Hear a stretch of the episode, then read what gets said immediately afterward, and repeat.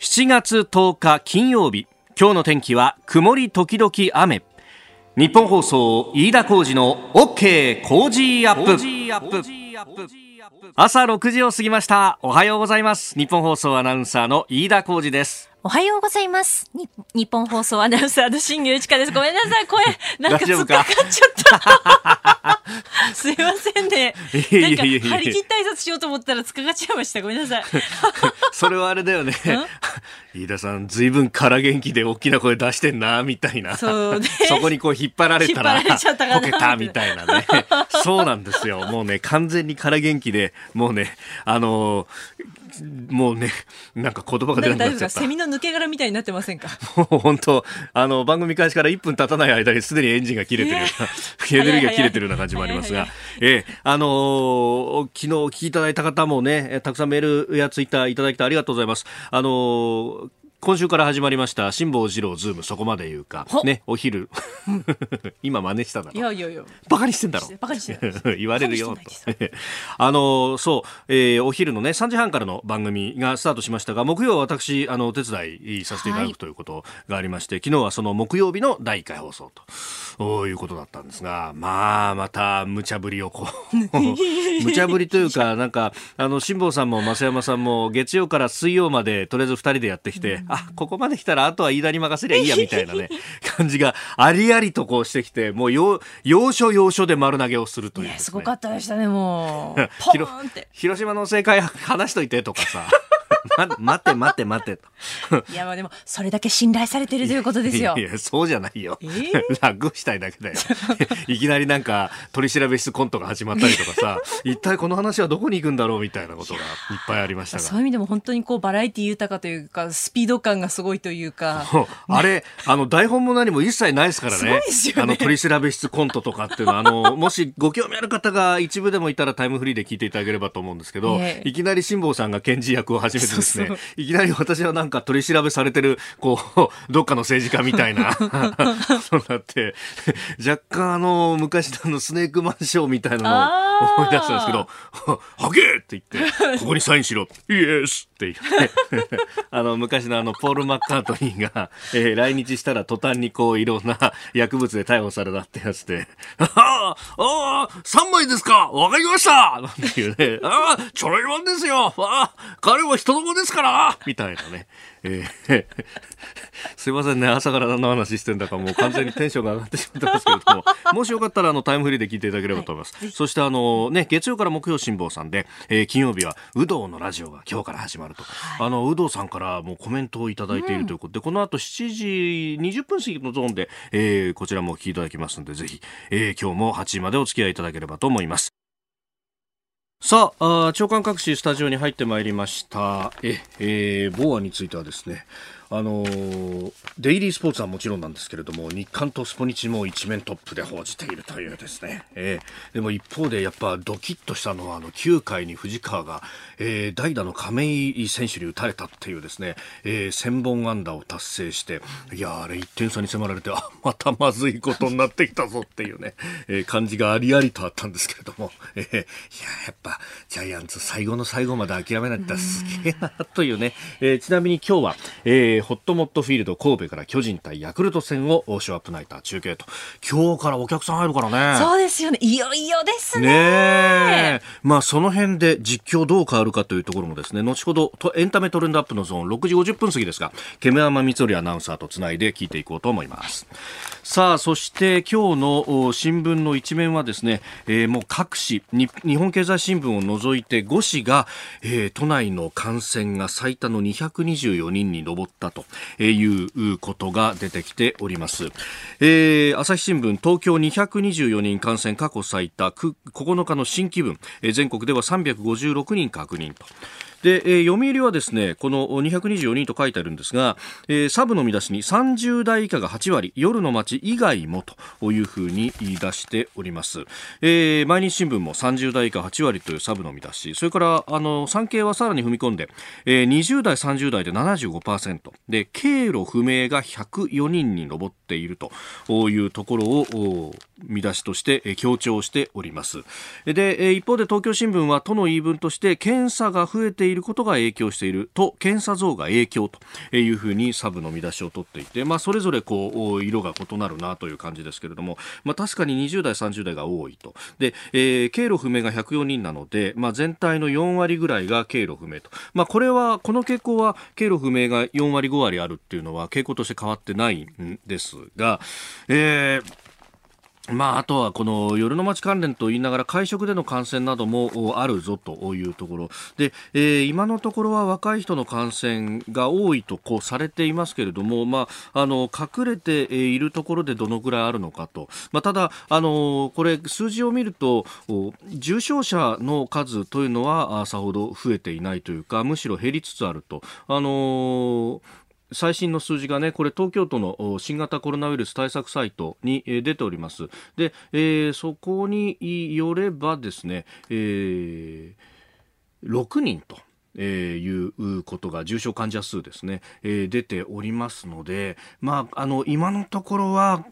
医療体制の逼迫というところまでは言っていないと。ただ、えー、今後さらに、まあ、これがあの高齢者とかに感染が移ったりとか既往症のある人に移ってくると危なくなってくるので今のうちからきちんと警戒はしといた方がいいぞという、まああのー、黄色信号がちょっとこう点滅してきてるというようなイメージなんですかね。だから、まあ、我々としては手洗いをしたりとか密を避けたりとかいうことを、まあ、今まで通り続けていくということが大事なんだろうなと、まあ、この数字で一喜一憂するというよりはそっちだろうというふうには思います。えー、そして日本経済新聞は、えー、その新状態というコロナ禍の働き方について、オフィスが変わってるぞと、まあ、面積が縮小したり拠点が分散したり3密の対策を取ったりと、まあ、確かにね、えー、会議がリモートになったりとかそういうような変化は起きていますと、まあ、我々もそうですね。あなたの声を届けますリスナーズオピニオンニュースについてのご意見をお待ちしております。今朝のコメンテーターは前参議院議員の金子洋一さんです、えー、取り上げるニュースですがまずはこの東京でのコロナ、えー、224人感染確認というニュース、えー、それから豪雨についてですね広い範囲で大雨警戒ということです、えー、鹿児島の南日本放送の方と電話をつないで現地の様子も伺っていきたいと思います。それから日銀の景気判断。リニア中央新幹線、えー、さらに消費税の減税というところも伺っていきましょうさあ、気になるニュースをピックアップいたします。あの、メールもいただいてるんですが、泉さん、多古町、えー、千葉香取郡の方ですね、えー、韓国ソウル市長遺体で発見というニュース流れましたねと。えー、フェリー転覆事故の時の社長や韓国の芸能界もそうなんですが、どうしてこんな結果になるんでしょうか。何か問題になるとその後ミスは命取りみたいな生きていけない風潮があるんですかねといただきました。まあちょっとまだね一方レベルでこれに関しては一体何が原因なんだろうというのがね、えー、セクハラなどがあったんじゃないかということも言われてますけれどもうんまだちょっとわからないというところなんですがまあただこの人あのまあ韓国は大統領が1期5年しかできないというのがありましてこのムン・ジェインさんの後継候補の一人でもあったとしかも有力な後継候補でもあったということなのでまあまあその辺どういうことがあったんだろうなと、まあ、特にねあのソウル市長っていうのはそこからあの大統領に上がっていく結構有力なステップではあるのでまあその辺も含めてですね、えー、続報を待ちたいと思います。それからあの各種国際面などで取り上げられておりますが、昨日ですね、あの、日本とオーストラリアの首相のお電話での、まあ、あの、テレワークという形ですけれども、あの、首脳会談が、えー、行われております。まあ、あの、当然ながら、ここは、あの、中国を念頭にということですけれども、あの、香港の、えー、国家安全維持法というものがもう施行されて、そしてすでにね、400人近くの方々が逮捕されて、まあ、あの、この容疑で逮捕されたのは10人ほどだと、7月1日の時点では言われてましたけれども、まあ、あの、その後ですね、えー、ネット上の活動の取り締まりであるとか、あるいは一部令状なしでも、えー、取り締まることができると、えー、あるいは、あの、外国人にも、こう、適用するというようないろんな問題点が指摘されておりますけれども、あの、総理もこれに関して言及をして懸念を示したということが出てきております。まあ、あの今週はいろんな動きがありまして、えー、自民党の外交部会だとか外交調査会が合同で、えー、中国に対して非難をすると。で習近平国家主席の国賓での来日も、えー、これは中止を要請せざるを得ないという文面で、えー、菅官房長官に対して書面を出して、えー、実際に非難決議も行ったということがありました。で、えー、今回総理も、まあ、それに言及をしたというような、まああのー、結構ですねこの辺に関してはもともと価値観外交というものを標榜していたとというのもありますんでそういう価値観の部分でも、えー、許すことはできないと、まあえー、そしてその中国がいろいろな面でですね、えー、周りの国々にこうプレッシャーをどんどんとかけ続けてきているというのは我が国も全く人事ではありませんで、あのー、尖閣の周り領海に39時間以上こうずっととどまっていたということがあの今週頭ぐらいに報道されてましたけれどもあの接続水域も含めるともうずっと居座り続けているとあのというのは出たという報道がないないのでってことは未だにいるんだということになってしまうんですが、えー、今週末ですね日曜日の12日までいるともう90日間連続と。で、22日、えー、連休直前のですね、えー、再来週の水曜日まで居座り続けると、ついに100日連続になると。もう完全にこれフェーズが変わってきたというところで、もうこうなってくると、えー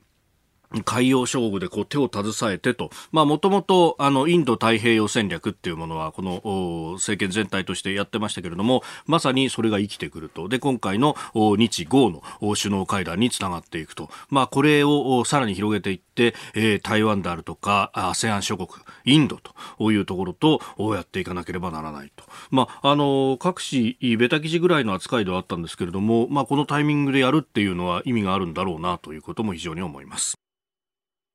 えー、ニュースについて、それからね、あの、野球の再開というところもいただいておりますね。安明さん44歳、川崎市中原区の方。えー、今日からプロ野球、当面は観客上限5000人の制約付きではありますが、いよいよ観客を入れての試合ですね。無観客で吸音を楽しむっていうのもいいですが、やっぱり歓声や応援のある試合の方が盛り上がりますよね。観客上限5000人、この人数だけを聞くと、以前パリーグが人気なかった頃、新聞発表で川崎4000人とか書いてあったのをちょっと思い出しました。懐かしいですね。ロッテオリオンズ川崎球場監修4000人。ええー、あの、4000人も本当にいたのかみたいなね。え？いや、それこそさ、あれだよ、プね、チンプレー、コープレーで有名になりましたけど、うん、流しそうめんやるやからが出たりとかね、外野席で。外野席でこうずっと土くり合うカップルがいたりとか、麻雀卓を囲んだりとか、えー、もうなんか、あの、それこそね、無法地帯化していて。そんなだったんですか？そうそうで、しかももう、ちあの、プロ野球、チンプレー、コープレーに取り上げられるためだけにネタとしてやってるだろうみたいな。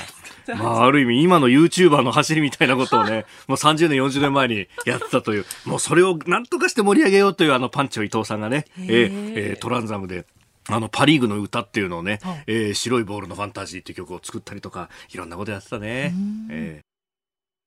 ー、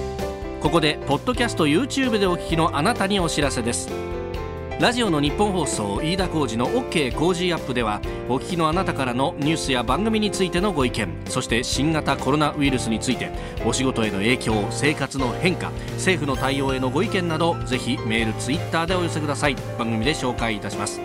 海外でお聞きのあなたそして関東以外の地域でお聞きのあなたメッセージ情報もお寄せください。よろしくお願いします。時台はコメンテーターの方々とニュースを掘り下げます。今朝のコメンテーター前参議院議員の金子洋一さんです。金子さんおはようございます。おはようございます。よろしくお願いします。えー、金子さんはあ前参議院議員民主党の参議院議員でいらっしゃいました、はい、そしてその前はあの経済企画庁など経済官庁の官僚さんでいらっしゃったと、はい、あの OECD にもおりました。いらっしゃったと、はいえー、経済の専門でもあって、そして参議院議員の時代には、えー、国土交通委員長などもされていたと、えー、非常に政策に明るい方、えー、ありがとうございます。えーえー、今日いろんな側面からね、はい、えー、解説をいただこうと思いますので、よろしくお願いいたします。よろしくお願いします。では、最初のニュース、こちらです。東京で過去最多224人が新型コロナに感染。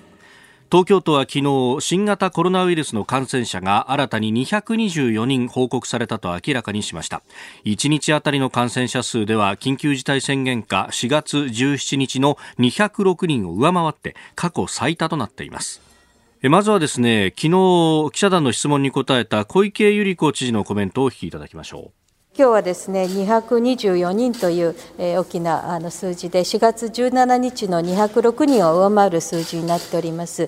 有効な策を講じていく。そしてまた迅速に行っていく。この2つが極めて重要だと考えております。えー、メールも様々いただきまして、ポンタネボクロウさん、この方は、えー、観光業に携わっていらっしゃる方であります。えー、感染者何人というような見出しが踊っていて、私の職場でも終わりの見えなさに暗い気持ちになっている人もいますが、どうなんですかこれ、えー、数字だけでなんか煽られてるような気もするんですけれどもといただきました。あの金子さんどうご覧になりますか、はい、あの確かにですね、えー、これ死者の数というのは、感染者数が増えてからだい。たい2週間ぐらいでパッとまた増えてくるんですね、ですからそういう意味では非常に心配ではあるんですけれども、はい、また同時にあの政府や小池知事がおっしゃっているように、うん、たくさん掘り起こして発見をしているところもありますので、はい、必要以上に恐れる必要はない、むしろ今やるべきことは医療の体制を、はいこの後に備えてどんどんどんどん拡充をしていくということが必要になるはずです。うん。まあ、確かに重症者の数は今増えてないどころか、まあ、東京都も6人減っている、はいそね。はい、まあ、その辺を見ていくと今は過度に恐れたりとかい。うフェーズではないと考えて、はい、ないと思います。ないと思います。あの新宿区などが10万円の感染者への見舞い金を出したというのは、これ私はいいことだと思うんですね。なぜかというと、はい、今やるべきことは感染者を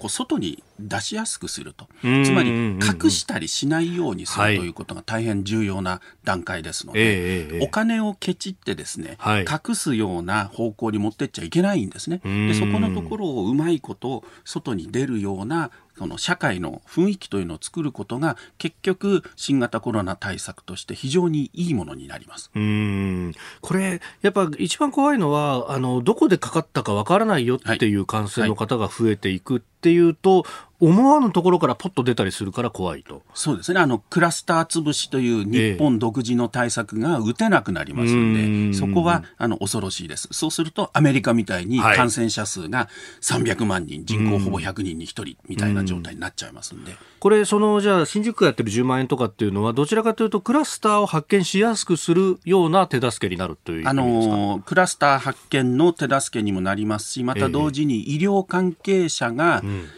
結果として感染してしまったという時に、はい、あのお見舞い金まさにお見舞い金としてお渡しすることも意義があることだと思います。ああそっか。一人医療関係者が感染したってなると当然病院はそその間閉めたりとかしなきゃならないとか、はい。はい、その間収入途絶える人が出てくると、はい、あそうか。そう本来だったら危険手当を出してやっていただくべきものですけれども、それがあの今の、あの診療報酬体系では出ませんので、ああ、なるほど、そうか。それやるためには新しくこう仕組みを作んなきゃならないとか。そうです。作り直さなきゃなりませんので追いつかないですね。うん、はい、であれば行政側で打てる手立てっていうのがこういうところにあると。はい。これであのきちんとしたインセンティブをつけていくとあのいたずらにあぶり出して患者が増え患者数というか PCR 検査数を増やすのはよくないじゃないかみたいなことを言う人もいますがどうですか？あの医療体制が整わない段階で、えー、えー、偽陽性の方をたくさん作ってしまうとパンクしますけれども、そこのところはそのどのくらいできるのかというところとのそのバランスの問題だと思います。まあ、今30代、20代、30代が多いということは、おそらく無症状だとか軽症が多いと、はいはい、そうすると、今みたいにホテルで収容とか、そういうのがきちんと整っているんだったら、これが意味があるということですか？あると思います。はい、そうすると、まあ、これは財政の余裕さにもよるかもしれないですけど、他の自治体でも参考にはできるということですね。はい、えー、参考にはできますが、なかなかあの懐具合で難しいと思います、ね、これはもう国が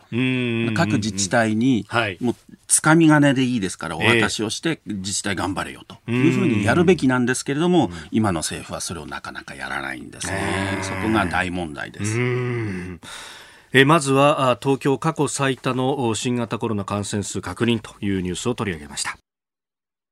おはようニュースネットワーク。取り上げるニュースはこちらです広い範囲で大雨に警戒。九州北部では非常に激しい雨が降る恐れ。西日本や東日本ではこれまでの記録的な大雨で土砂災害の危険度が高まっている地域があり。明日にかけても大雨となるため気象庁は引き続き土砂災害のほか河川の増水や氾濫に厳重な警戒を呼びかけています。また低い土地の浸水にも警戒や注意が必要です。気象庁によりますと東シナ海から東北地方に伸びている梅雨前線はゆっくりと北上し朝鮮半島付近では低気圧が発生して明日にかけて日本海を北東に進む見込みです。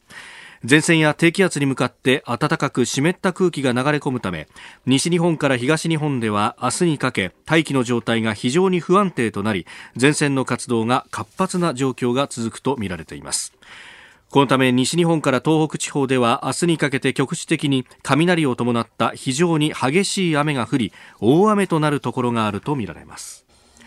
さらにあさって以降の大雨が続く見込みということで明日朝6時までの24時間に予想される雨の量いずれも多いところで九州北部300ミリ四国250ミリ東海九州南部で150ミリなどとなっております。あ、これだけの被害というのがもう毎年のように起こってますもんね、金子さん。そうですね。あのこれ熊本県知事の川辺川ダムの中止の判断というのがよく批判されるんですが、もっと大きなフレームで見なきゃいけないと思うんです。はい、というのは、そのこういう河川の治水にかけられる予算、これは公共事業費でやるんですけれども、はい、これがですね、実は1997年をピークとして、それからどこの政党が政権を取っても基本的には右肩下がりになってるんですね。はい、で、それで特に最近、その気候が変わってきて、うん、あの集中豪雨が頻発するようになった、はい、でそしてこういう恐ろしい事態になってしまったわけでこの予算の使い方というのは今我々の生活にもこういうふうに命の問題に直結してるわけですからここを考え直していかないといけません。お金をケチったら命が危なくなるぞということです。はいえー、ではここでですね鹿児島の南日本放送のアナウンサー村上隆二さんと電話をつなげます。今の状況を聞いていきましょう。村上さんおはようございます。おはようございます。よろしくお願いします。よろしくお願いします。さあ今の鹿児島雨いかがですか？鹿児島市内、今、雨は止んでいます。えー、6時前には雲の隙間から青空も見えていたんですね。えで現在は一面薄い雲が広がっています。うんあの先週の末あたりは本当に大変な雨が降りましたよね。はい。これ村上さんはその時というのはどうされたんですか？あの大雨特別警報が実は鹿児島県で初めて7月4日の午前5時前に発表されたんですね。はい、でこの日は土曜日、私、レギュラーの番組やってましたので、えー、朝8時15分からお昼過ぎまでの番組は、すべてまあコーナーをほぼお休みする形にして、まあ、大雨の被害の情報とか、まあ、避難に関する情報ですね、こういったものをこう逐一入れていくような形で、えー、放送を続けました。そうすると、時々刻々、さまざまな被害がこう入ってくると、もうどんどんとこの被害が拡大するという感じでしたよね。そうですね。あの被害の情報もちょっとまとめてお伝えしたいんですけども、はい、えー、人的な部分での被害でいくと、鹿児島県内では現在、えー、怪我をされた方が、えー、4人、えー、また行方不明になっている方が7月6日なんですが、南薩摩市金峰町の60代の新聞20歳の男性が、えー、家を出たまま行方不明ということで、えー、現在、こういった被害の情報が入ってきています。また、建物の被害なんですが、鹿児島県のまとめによりますと、はい、えー、全壊や半壊、一部損壊や床上、床下などの被害があったお宅が365棟あるということなんですね。そして現在も避難勧告が鹿児島市の全域のうち、崖の近くなどの土砂災害警戒区域に住む、えー、3万8971世帯、7万146人、また鹿屋市でも1万6259世帯、3万2595人、これ現在も避難勧告が出されている、こういった状況です。うんあの大あ土砂災害の警戒情報はようやく解除になりましたけれども、しかし、まだ警報は出続けてますもんね。そうなんですよね。あの大雨警報が実は県内でも早いところでは7月5日の朝から出たまま、現在もまだ警報が出ている状況なんですうんそうすると、いつ雨が降ってもおかしくないという中で、これ、あの皆さんの備えっていうのはいかがですか？あのまあ鹿児島は台風とか大雨、まあ、過去にもたくさんの災害があったので、そういった部分では、はい、あの意識が高い方だとは私は思うんですけれども、ただそれをまた超える雨が今回降っていますしね。あの気象台のデータをちょっと今見ているんですけども、はい、鹿児島市の南東にある鹿屋市では、7月2日の降り始めからの雨量が、え今朝の6時現在で1127ミリ、これは7月1か月分の雨の量の3倍です。また年間の降水量のおよそ半分が、このわずか7日半ほどで降ったことになるんです。はあ、それはすごいですね。こうなってくると、もうその地盤だとかっていうのの保水力も限界ギリギリまで来てると思った方がいいわけですもんね。そうですよね。ですから、まあ、土砂災害の危険性は高まってるんですけど、あの私、あの防災の資格持って、はい、防災士の資格を申し出らっしゃると。そう、ねえー、そういったものでこう番組の中でも、まあ、防災面からもある程度のポイントをまとめてお伝えしているんですけど、はい、おそらくこれからこの深層崩壊というものの危険性も高まってくると思うんですよね。うん。もう本当に耐えきれなかったところが、じゃあ大規模に深層崩壊ということになると、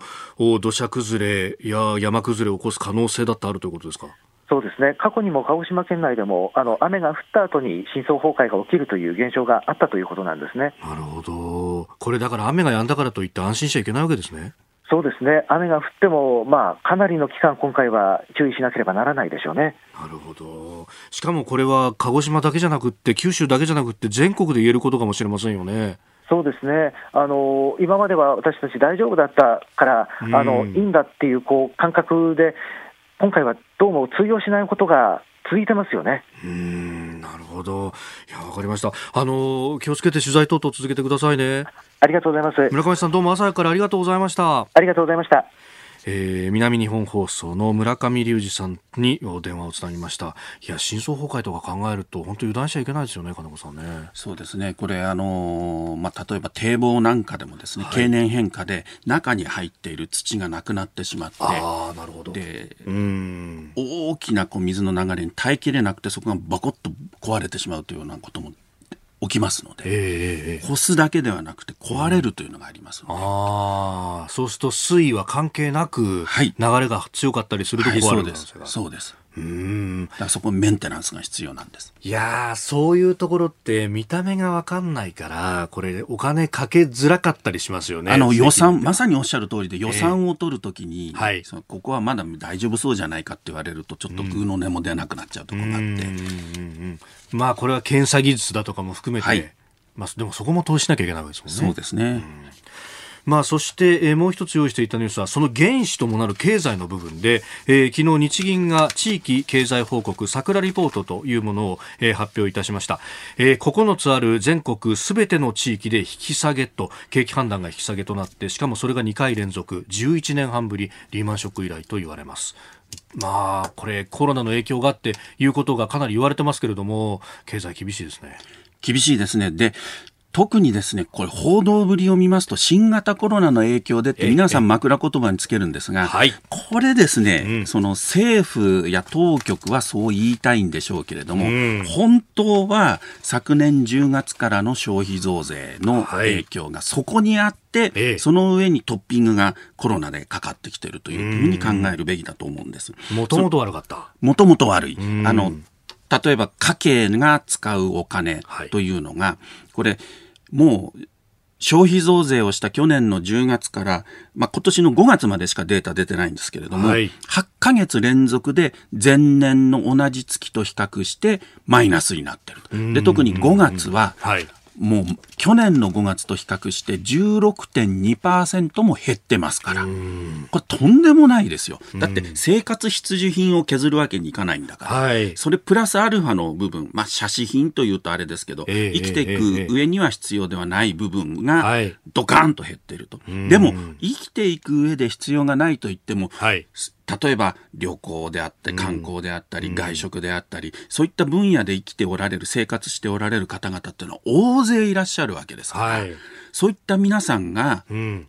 なりわいが立ち行かなくなってしまうと。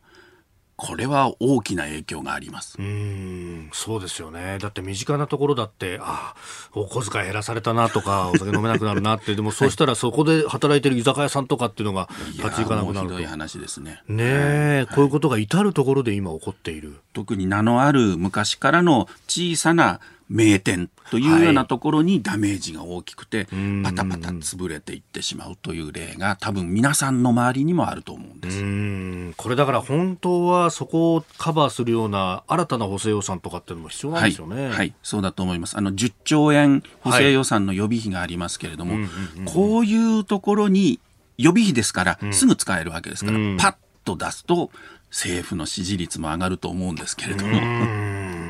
以上、おはようニュースネットワークでした。続いて、教えてニュースキーワードです。リニア中央新幹線の静岡工区。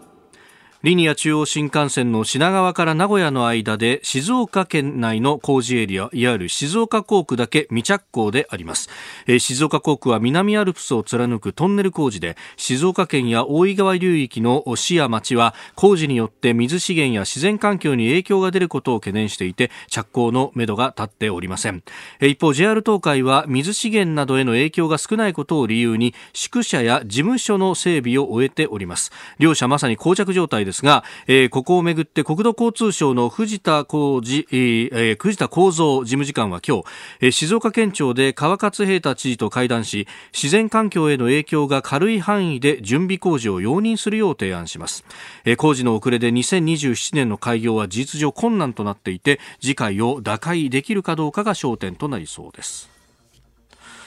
まあ、あの、先々週でしたか、この JR 東海の社長と知事が、あの、直接会談してなんていうね、はい、こともありましたけれども、はい、それでも膠着状態と、はい、これ、どうなっていくんですかね、金子さん。これですね、そのリニア新幹線の座組の問題があるんですね。はい、はい。というのは、東海道新幹線の時には、これ、あの、国鉄でしたから、国があの建設主体だったんです、うんうんうん、ですからいろんなことができたしかし今リニア新幹線というのは、はい、JR 東海という株式会社が建設主体なんですね。ですからこれ静岡県知事から見たら、はい、うちには、うん駅もできないし、メリットないよとおっしゃるのはよくわかるんです。で、これで国が建設主体だったら、わかりましたと、メリットがないんだったら申し訳ないので、金銭的な保証をしますから、なんとか早く同意してくださいというふうにすることもできたはずなんですが、はい、株式会社でそんなことはできるわけもないです。ああ、そうか。株式会社、まあ、あの、普通に企業体がそんな保証のお金を、莫大なものを出せるわけもないし。もう、あの、財政的にも無理ですし、えー、そんなこともし仮にできたとしても、はい、株主代表訴訟なんかされたらどうなるのかと。確かにね、いや、利益勝手にそんなとこ使うんじゃないと、はい、株主に還元しろっていうふうに、そうです。言われる可能性は高い。はいだからこれその国鉄の民営化の時に、そういうことをよく考えておくべきだったんじゃないかなと思います、ね、なるほど、これもともと JR 東海はどちらかというと国の介入拒否しながらやってたじゃないですか、はい、国の介入があるといろいろ計画がねじ曲げられちゃうんだ変なとこ止まれとか言われると。というようなね、はい、えー、話だったけど、それが裏目に出てるところがね、裏目に出てると思いますね、現時点では。あの8兆円、9兆円という大きな予算をかけているんですけれども、はい、こういうところで、要するに手足があまりないですから、政治的な部分政治的な部分ですね。で、行政に働きかけるにしても、はい、もう本当に大変で。お願いベースになっちゃう。はい、お願いベース。もちろん、あの、お願いベースでやるべきだとは思うんですけれども、えーえー、で同時にこういう大きなインフラですから国が責任を持ってやっていかないと、なんともその計画がちぐはぐになってしまうと。で今回もこれ静岡県にとっては、はい、リニア新幹線ができて東海道新幹線のダイヤがすけば静岡駅に今1時間に1本ぐらいしか止まりませんけれども、はい、これもっと止めることができると、でそういうメリットも出てくるんですけれども、はい、とは言ってもやっぱりメリットちっちゃいよな。っっていうのが実感なんでしょうね。なるほどね。まあね、これ、あの、料金体系はそんなに変わらないというようなね、はい、話もありますけれどそうなんです、うん、これもまた問題で、リニア新幹線は東海道新幹線プラス1000円ぐらいで考えていると、はい、そのような計画ですね。で、これ一見ちょっと聞くと、あ、いいじゃないと思うかもしれませんけれども、はい、JR 東海の収入のおおよそ9割が、うん東海道新幹線の収入ですので、はいえ。ー、それはイコール東海道新幹線の運賃が下がらないということなんですね。となると他の地域の皆さんリニアに乗らない地域の皆さんにとっては、はい、メリットが薄くなってしまう。あ普通だったら需要が減る分だけ、はい、あの運賃を下げてお客さん呼んだりとかするんだけどそういうことがないなくなっちゃうかできないと。あのちょうど高速道路で料金プール制っていうのがあって、はいはいはい、はい、都会は大幅黒字なんだけど、えー地方の赤字なんで、そこに補転しますと。だから、実は30年で、えー、開放しますっていうのは無料にならないっていうのがありましたけど、それと全く同じことが起きちゃうんです。なるほど。今日のキーワード、リニア中央新幹線静岡工区でした。続いて、ここだけニューススクープアップです。この時間、最後のニュースを、スクープアップ消費税減税の必要性はいかに？今朝のコメンテーター元参議院議員の金子洋一さんは新型コロナがもたらす不況から脱却するために消費税を5%に戻すことを提案されていますがここで詳しくお話を伺います、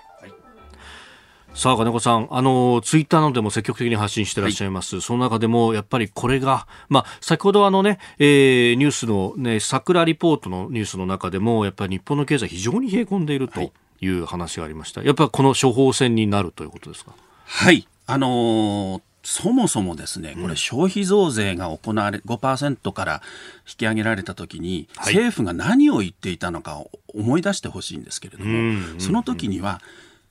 福祉の充実強化のためにこの増税は使われますと言ってたわけなんです。皆さんも思い出していただけると思いますけど。例の三党合意って三党合意の時ですね。はい。で、じゃあ本当にですね、この増税分が福祉の充実強化に使われているというかというとですね、はい、そうじゃないんですね。うんうんうん、実際にはあの5から8%に引き上げられた分の、はい、わずかに5分の1しか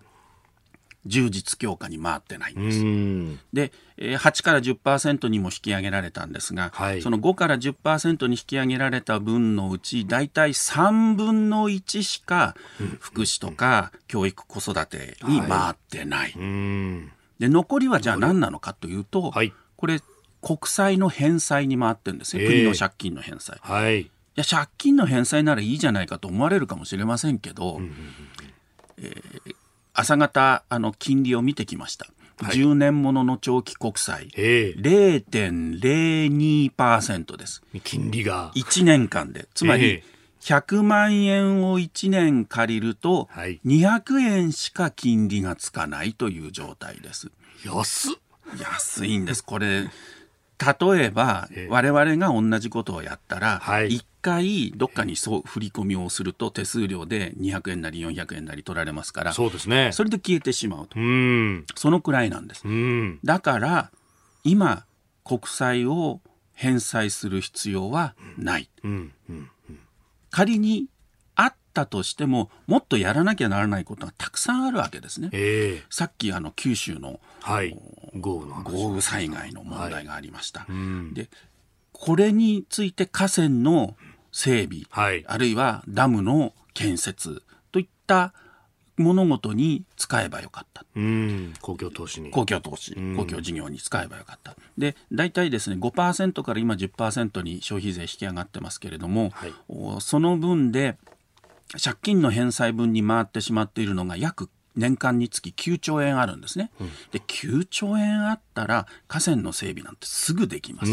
でそうすると今回もう何十人も亡くなってますけれども、はい、そういうことが極小化できるわけです。うんうんうん、でしかも当然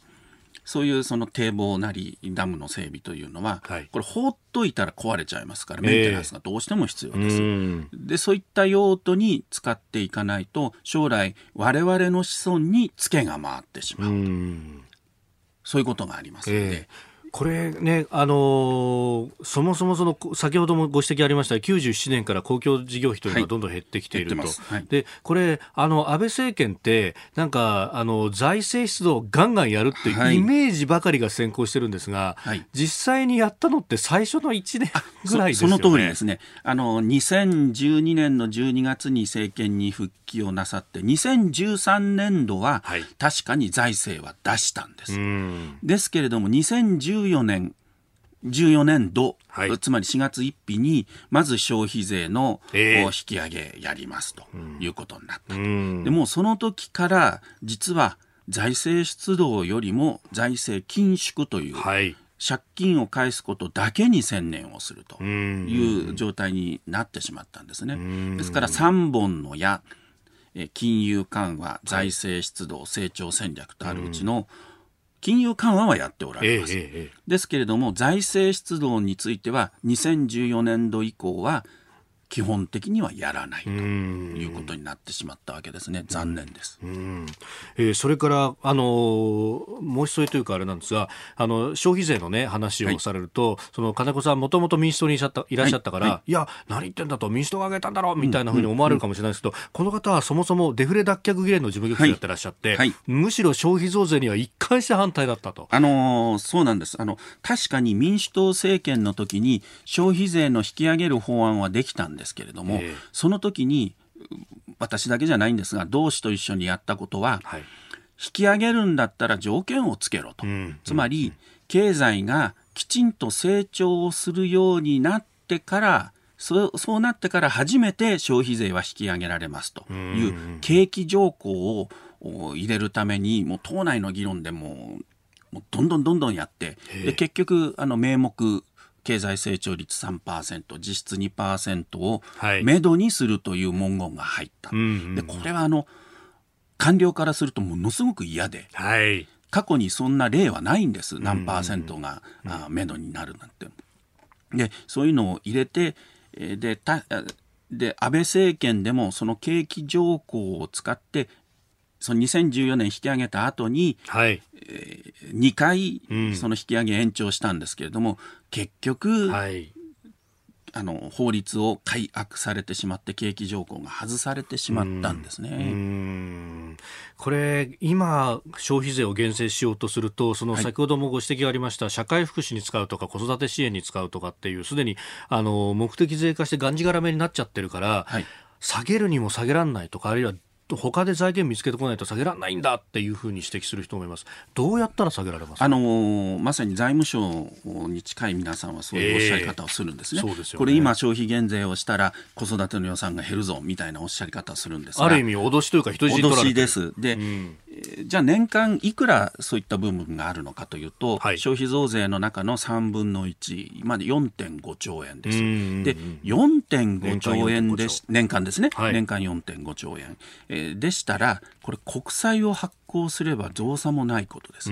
で特に今日本銀行は年間80兆円、国債を買い増しをしますと。約束をしてます。はいで、えー、現実には買い増しをしているのが30兆円ぐらいになってしまってるんですが、うんうん、その30兆円の上に4.5兆円を乗っけて34.5兆円にすることは何の問題もないですね。うそうですよね。毎年80兆めどにと言ってるのに、はい、もうここのところは20兆、30兆ぐらいで、要するに目標の 2, 2割5分しか達成してないみたいなのが続いてるんですよ、ね。はい、これ日銀のあの困ってるところも分かるんです、なぜかというと、国が新たに国債をあまり発行しなくなってしまったので、はい、買うに買えない。市中にもう国債がないんです。ないんです。だったら、私が考えているのは、だったら、そこのところ4.5兆円なり、あるいはもっと国債を発行して、日銀が言っている年間80兆円買い買いますよというその約束を守ってもらえばいいじゃないかと。でそこでできた4.5兆円のお金を教育子育てはい、あるいは先ほどから何回も話に出てる公共事業、はい、といったところに使っていきゃいいじゃないか。うん。これ、どうですか、諸外国、まあ、ドイツやフラあのイギリスの例なんかを見ると、このコロナで傷んでる経済があるから、期間限定で下げるという形でやってるところが多いですが、はい、あの2つ申し上げたいことがありまして、まず1つには、期間前提ですと、あんまり効かない。うん。あなるほど。ですね。1年後にまた上がっちゃうんだったら、じゃあその日に備えて貯金をしとこうかっていうのが、あの、まあね、経済学的に言うと、はい、そうなっちゃう、えー、あともう一点は、あのー、これ、ヨーロッパ中央銀行と ECB というのがありまして、はい、でここが、えー、昨日ですかねあの、うん、言い出したことなんですけれども、はい、もっと各国の国債を買うようにしたいと。うん特に企業が環境対策で出しているような社債も買いますよっていうようなことを言い出しました、えこれは本当はあの ECB からしたら今まで全くやってなかったことなんですね。渋人で有名でしたね。はい渋人で有名で、えもうギリシャなんかそれでガリガリにこう締め上げられちゃったんですけど。でその渋鎮で有名な実質的にドイツが影響力を行使してい。るヨーロッパ中央銀行でもそういうことを言い出したわけですから、日本の中央銀行である日本銀行がもっと国債を買っていくということに何もこのなんていうんですかね、ヘジテイトすることがないと。ハードルは全くないだろうないです。自分でやれと。その上余力もいっぱいあるだろうと、あります。80兆円買うって言って今30兆円しか買えてないんですから、そこはもっと買っていけばいいと。で、そうすることによってまた同時にデフレからの脱却っていうこともできてくるんですね。はいえー、消費減税の必要性はいかにと具体的な政策論まで含めてお話をいただきましたポッドキャスト YouTube でお聞きいただきありがとうございました。この飯田浩司の OK 工事アップは東京有楽町の日本放送で月曜から金曜朝6時から8時まで生放送でお送りしています。生放送を聞き逃したあなたぜひラジコのタイムフリーサービスで新型コロナウイルスに関しての最新情報ニュースやスポーツエンタメなどをぜひチェックしてください。さらにこの番組では公式 Twitter でも最新情報を配信中。スタジオで撮影した写真などもアップしています。そしてもう一つ私飯田浩司夕刊富士で毎週火曜日に飯田浩司の「そこまで言うか」を連載しております。こちらもぜひチェックしてください。